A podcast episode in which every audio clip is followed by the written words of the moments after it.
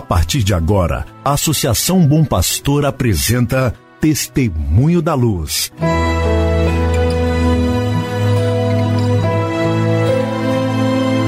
Com a palavra, o arcebispo de Montes Claros, Dom João Justino de Medeiros Silva.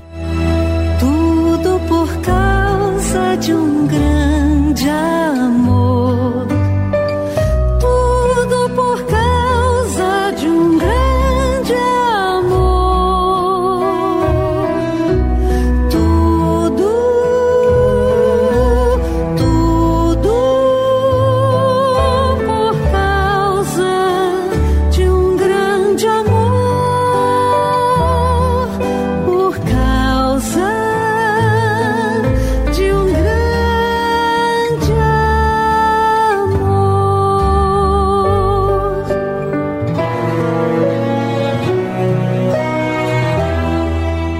Meu irmão, minha irmã, saúde e paz para você.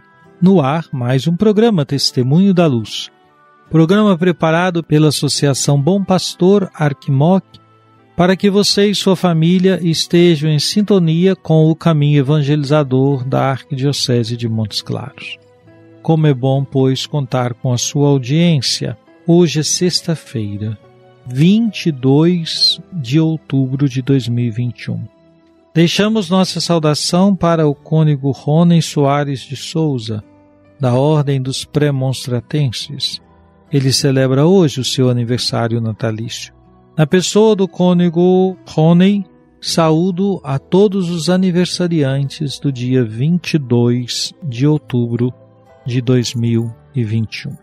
Querido irmão, querida irmã, o dia de hoje é todo dedicado a atendimentos e reuniões e à noite temos momento formativo com os colaboradores da Comissão Episcopal Pastoral para Cultura e Educação.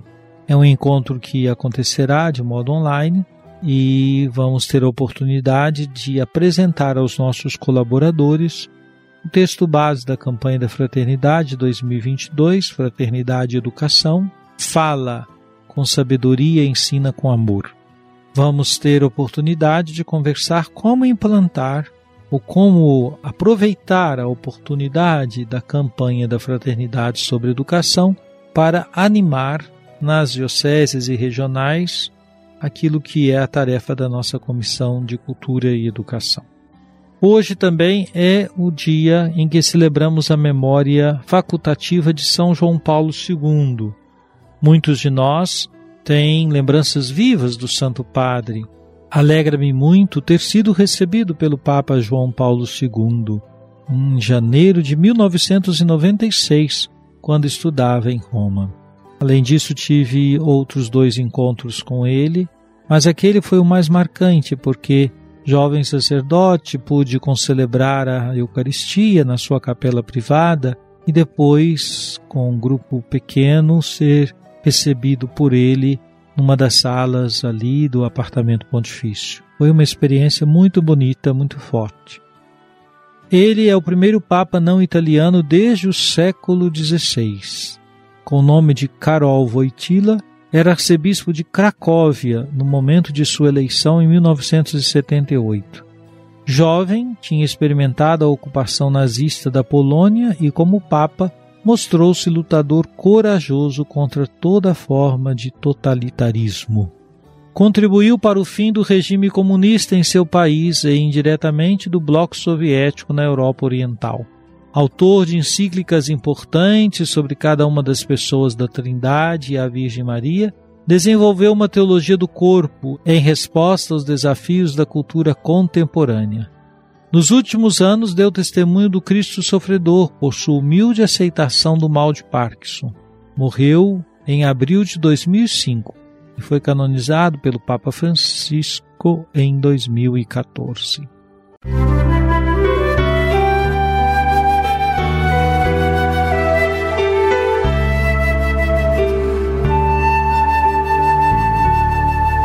Jesus, tu és dos olhos meus.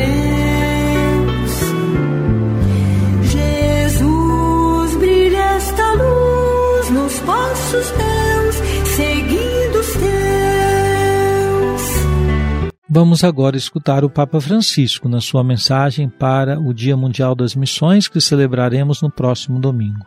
Lembremos-nos, o próximo domingo, em todas as comunidades de nossa arquidiocese, faremos a coleta em favor das missões. Seja generoso e lembre aos responsáveis por sua comunidade e paróquia que a coleta deve ser reenviada ou enviada integralmente à arquidiocese, que reenvia integralmente às pontifícias obras missionárias.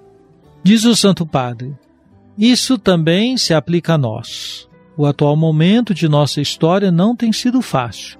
A situação da pandemia evidenciou e ampliou o sofrimento, a solidão, a pobreza e as angústias de que tantos já padeciam. Desmascarou nossa falsa sensação de segurança e revelou fragmentações e polarizações que nos dilaceram silenciosamente. Os mais frágeis e vulneráveis sentiram ainda mais a própria vulnerabilidade e fragilidade.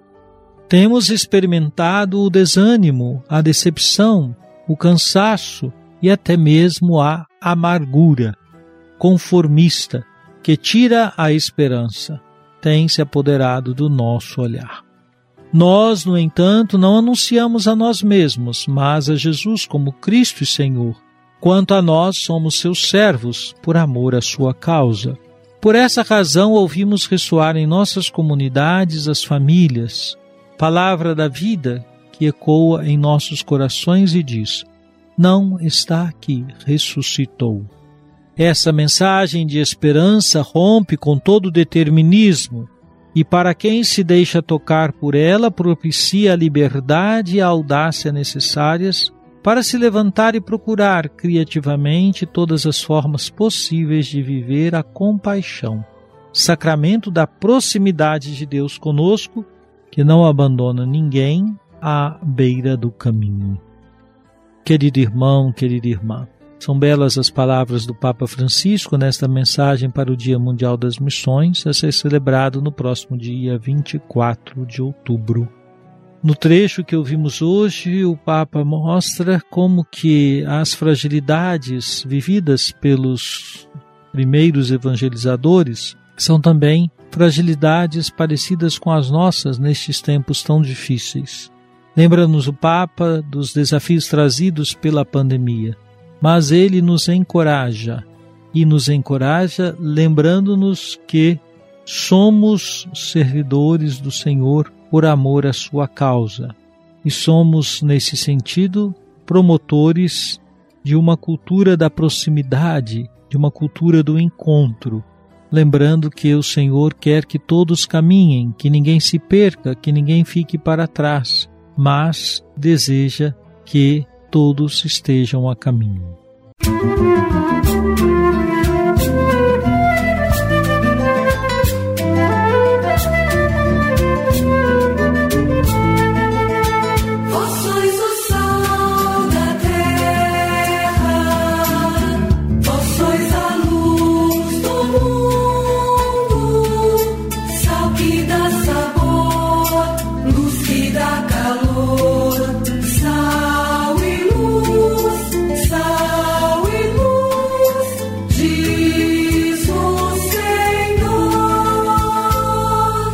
Oremos. Ó Deus, rico em misericórdia, que escolheste São João Paulo II para governar a vossa Igreja como Papa, concedei-nos que, instruídos pelos seus ensinamentos, possamos abrir confiadamente os nossos corações à graça salvífica de Cristo, único Redentor do homem. Ele que convosco vive e reina na unidade do Espírito Santo por todos os séculos dos séculos. Amém. Venha sobre você, meu irmão, sobre sua família, sobre sua comunidade de fé, pela intercessão de São João Paulo II. A bênção de Deus Todo-Poderoso, Pai, Filho e Espírito Santo. Amém.